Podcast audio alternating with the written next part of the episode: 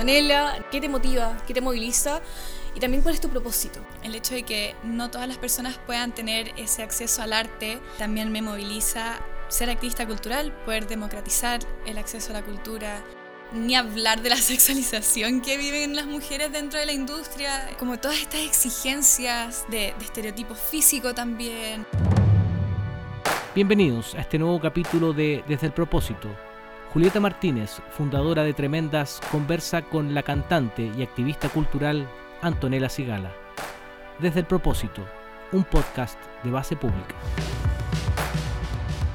Anto, Antonella, Nela, me voy a quedar con Nela. Creo que Me gusta, lo que estamos buscando. Bienvenida a Desde el propósito, de verdad que mil gracias por acompañarnos el día de hoy para poder conversar un poquito acerca de tu trayectoria, tu pasión por la música, tu trabajo en Trementas y mucho, mucho más. De verdad que estoy demasiado feliz de hablar contigo hoy porque nos conocemos hace tanto tiempo, pero hace mucho tiempo que no nos sentamos a conversar así como que Estoy muy Sí, de acuerdo. cara, Era necesario y mejor Sí. sin cámara. Así que me gustaría partir por lo básico, Nela. Me gustaría que si te pudieras presentar quién eres tú, qué- cuáles son tus pasiones, qué te, qué te motiva, qué te moviliza y también cuál es tu propósito.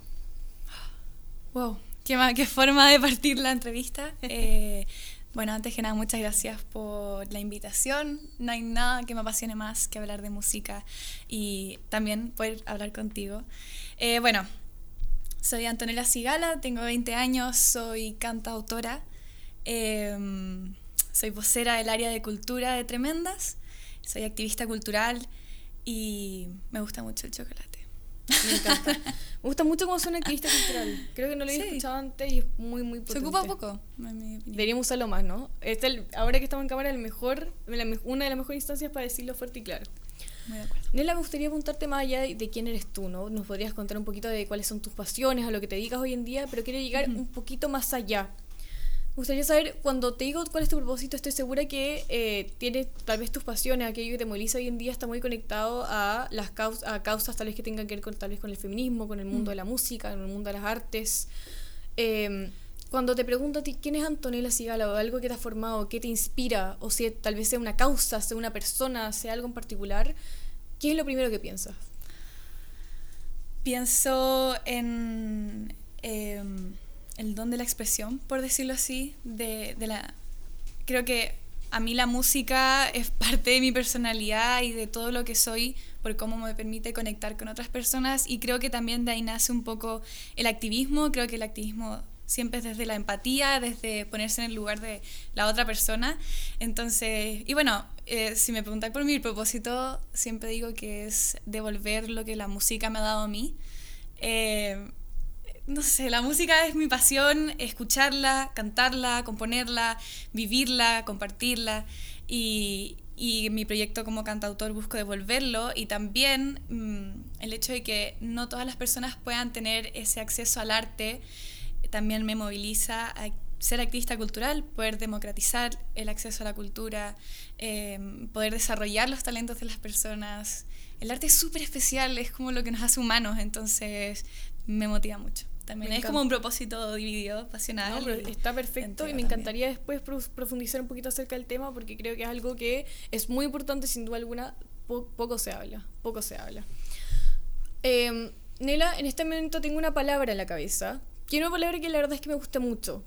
Es- y te puedo explicar por qué, en verdad. Cuando hablamos de éxito, tú, no sé si te ha pasado que por mucho tiempo, por lo menos lo que me pasó a mí, es que cuando cada vez que pensaba en éxito pensaba como la idea del exitismo, ¿no? De que tengo que salir del colegio, tengo que estudiar, tengo que sacar una carrera, tengo que ganar plata, tengo que hacer tal, tal, tal y tal cosa para ser alguien que se podría autodenominar exitoso o exitosa en la vida.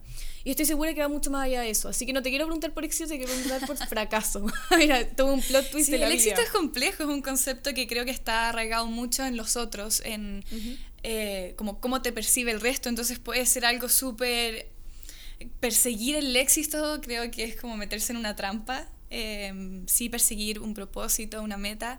Y bueno, respecto al fracaso, creo que tampoco creo mucho en el concepto de fracaso. Eh, siento que eh, cada fracaso al final te enseña algo, uno sale adelante, busca otra forma. Entonces, sí, no me gusta mucho en verdad ese concepto. Creo que es como más aprender, ¿o no? Sin duda alguna, que- para mí también un que es aprendizaje. Creo que cada Como vez- alguien que quizás es o sea, considerado muy Nunca exitoso. me había hecho tan, tanto sentido en la vida y lo que no te mata te hace más fuerte. Mm. Creo que, sí, es, que claro. es como muy iluso pensar que uno puede descubrir las cosas a la primera, entonces creo que es simplemente una señal de que la meta que uno quiere lograr es por otra forma o es un camino de Y autodescubrimiento. si tú dieras una vuelta en tu vida, en, en tu, no sé, por el trayecto, entonces, sobre- todo pensando que uno tenía una trayectoria gigantesca, entonces sin duda alguna te queda mucho más. No sé si podrías decir de ti misma, sabes que en esta cosa fracasé. Tal vez, de, nuevo, no diciendo que fue una. Mm. Obviamente eh, quise hacer algo y tal vez eh, aprendí ello para llegar más lejos. Eh, estuve pensándolo un poco y creo que no, no he sentido que he fracasado en algo. Em, sí, por ejemplo, así decir algo ya quizás medio eh, corriente en el mundo de las artes, em, estudiando un poco la trayectoria que han tenido las personas que se han podido sustentar en la música, siempre se ve que han formado parte de un programa de televisión y cada vez que postulo no quedo. Entonces siempre me da risa porque la gente me dice como, debería estar en un programa, ¿cómo no he quedado? Y es como, no, no sé por qué no. Así que podría considerarse un fracaso. Pero la verdad es que no, creo que no es un lugar quizás por ahora para mí. Está bien, también. O sea, la verdad es que yo no soy muy de creer en el destino, pero una, en una de esas las cosas pasan por algo. ¿Quién sabe? También.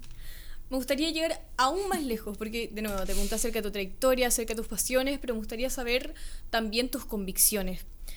Nela, cuando te pregunto qué cambios te gustaría ver, pero no solo ver, sino hacer en la sociedad. Antes me hablaste del tema de la importancia de democratizar el acceso a todo lo que tiene que ver con el mundo del arte. ¿Tiene, ¿Tiene que ver con eso o llega más allá? Creo que tiene que ver con poder hacer un cambio en la visión que tiene la sociedad frente a la cultura. Creo que un cambio en la educación que estamos entregando respecto a las artes, em, respecto a la economía creativa, respecto a la industria cultural. Em, al final del día somos nosotros mismos los que tiramos abajo la cultura, em, los que no estamos regalando arte, que no apoyamos. como que siempre siento que se lo atribuimos a un ente mágico, eh, pero al final somos nosotros mismos y creo que hay que tener un cambio de perspectiva, un cambio de mirada y estar ahí, estar ahí para nuestros artistas, eh, conectar con eso. Hay como un prejuicio súper extraño con el arte, con ser parte, hay un prejuicio frente a los artistas, hay como un estereotipo, eh, entonces se empieza a generar un círculo vicioso y que al final termina hundiendo nuestra cultura. Entonces yo creo que es una mirada, o sea, un cambio en la mirada que tenemos como sociedad frente a la cultura. ¿Y cómo acercamos a la gente al arte? En fondo, sobre todo a la sociedad civil, que también sin duda alguna, eh, hoy en día pensando en el sistema educativo que tenemos muchas veces, el, el- el valorar, obviamente está bien estudiar biología, tener matemáticas, estudiar lenguaje o, la- o las materias tradicionales, ¿no? Pero hoy en día mm, muchas veces nos hace falta tener la oportunidad para entrarnos al mundo del arte, tener inteligencia emocional, tener formación cívica. Hay tantas cosas que de alguna forma quedan debajo de la mesa. En fondo, cómo desde tu visión y también desde tu espacio en el que tra- en el tu espacio, ¿no? En donde trabajas, cómo podemos acercar a la gente al arte, en fondo que terminar con este de alguna forma techo de cristal. Yo creo que realmente a través de la educación, del conocimiento, está este, por ejemplo, este prejuicio de oh, los artistas se van a morir de hambre. Nadie conoce.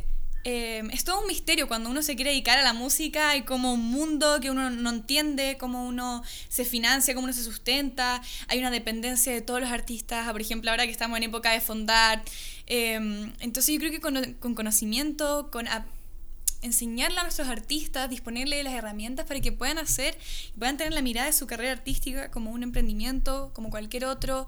Eh, eh, al final, de- desde la educación muy, muy parvularia, muy chica, hasta muy grande, de todo. O sea, el hecho de que tengamos que elegir entre música o eh, arte y tengamos como una hora y además en esa hora solamente se ven aspectos o quizás muy prácticos o muy teóricos y no sobre la sostenibilidad que puede tener tu proyecto, cómo lo gestionamos. Hoy en día hay muchas herramientas en internet, pero nadie te enseña cómo ocuparlas, qué es lo que tengo que buscar, cómo eh, hago de mi proyecto algo que puede sustentarse y todo. Entonces creo que por ahí, por la educación. Interesante. Y bueno, y la, infra- El- la infraestructura también, obvio. Si no disponemos de instrumentos, de teatros, de eh, todo lo que necesita un niño o después ya un adulto para desarrollarse. Eso también es muy Sin duda es muy- es súper importante poner mucho y hay varios puntos que pusiste sobre la mesa, pero también te agradezco poner tantos puntos sobre la mesa. Nela, voy a llegar de nuevo, voy a llegar un poco más allá, porque habla- me mencionaste acerca de los prejuicios, ¿no? El prejuicio que hoy en día viven cientos de artistas en, en distintas partes del mundo, pero quiero llegar más allá y te digo, ¿cuál es el estereotipo, tal vez el prejuicio que tiene la mujer en el mundo del arte? Em, bueno, está este famoso... Es, es como súper injusto, creo yo, lo que se le exige a la mujer, eh, cómo se desvaloriza. em, siempre está como solamente este, esta imagen de showwoman en la música y nada más. Em, no sé, es un, es un trato distinto em, de parte también de, como de la industria en sí, como de las personas de la audiencia. Es, injusto, creo yo, es súper en- distinto. y en particular en la industria musical en general, porque muchas veces, eh, o sea, obviamente profesional no soy, pero he escuchado más de una vez eh, a mujeres, a mujeres que hoy en día han triunfado del mundo de la música, ¿no? Escuchar a Taylor Swift, escuchar a Dua Lipa, escuchar como las mujeres que hoy en día están de alguna forma, las ven en todos lados directamente. juzga muy y más de una vez cuando la escuchan en entrevistas dicen, oye, yo tuve que pasar por cosas que estoy segura que tal vez un hombre no haya pasado, o tuve que, te- una, la cantidad de sacrificios que algunas veces tienen que hacer. No sé si, si, si son sacrificios la palabra o de alguna forma cosas o, realidades por las que están pasando que deberían sin duda alguna terminarse o lo puedes ver desde ese lado. Sí, o sea, bueno, ni hablar de la sexualización que viven las mujeres dentro de la industria eh, y como todas estas exigencias de que de, de estereotipo físico también, de que tienen que ser muy buenas en, en cantantes, muy buenas compositoras, muy buenas bailarinas, muy buenas, no sé, así mirando todo el bullying, por ejemplo, que hicieron a Lipa por bailar mal, siendo que eh, todos los artistas tienen sus distintas especialidades, pero se, le- se les exige mucho, creo. Y, y bueno, y las oportunidades también son menos. Al final, cuando uno cuando vemos la cartelera de, de Lola Palusa, de, no sé, de un festival de electrónica, ¿cuántas mujeres DJs tenemos? ¿Cuántas bandas lideradas por mujeres tenemos? ¿Cuántas artistas? Y, y no solamente en, al frente, sino que atrás. Juli, no sé si tú ahí en estudio de música o has tenido la oportunidad de desarrollar alguna canción o algo así. He ido un par de veces, pero nunca he estado como estudio, estudio así como con... Y cuando hay yo, completo.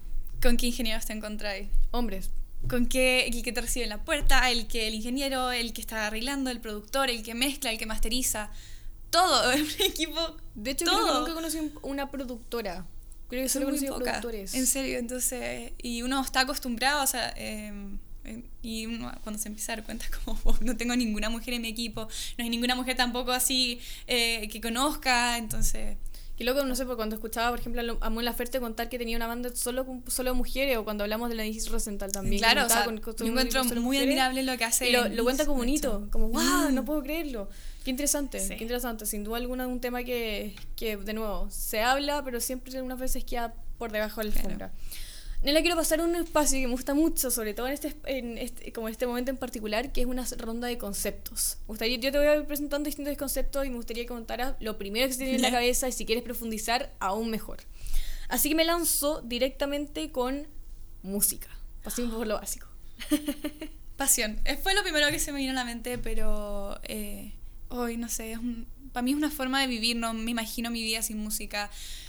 Me llena de mucho, de todo, escucharla en especial. Eh, mucho. vamos. Yo no sé, no sé qué haría sin la música en mi vida.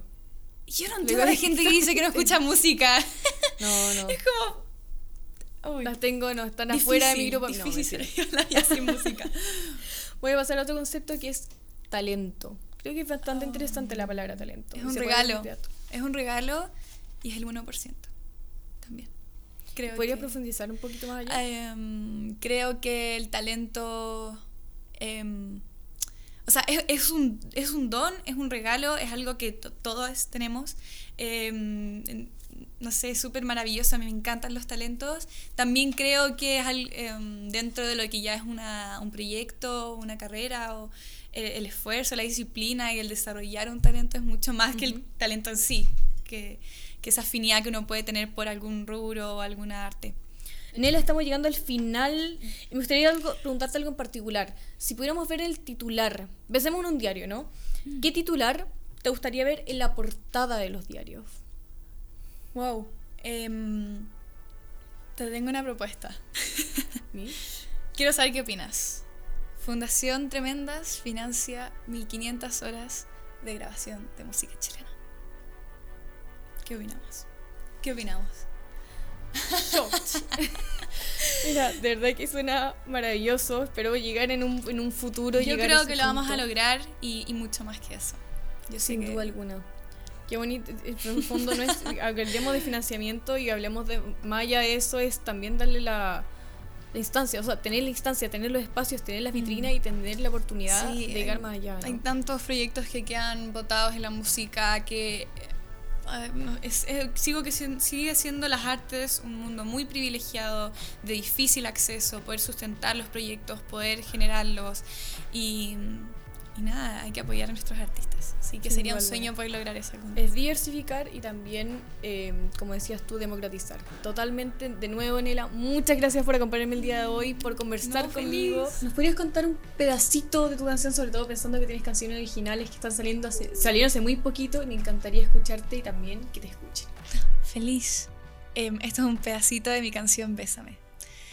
Ya no quiero esperar, sueño con ese lugar donde en el cielo voy a volar la página un triste calendario al revés. Baby, pa, pa, pi, pi, pi, pa,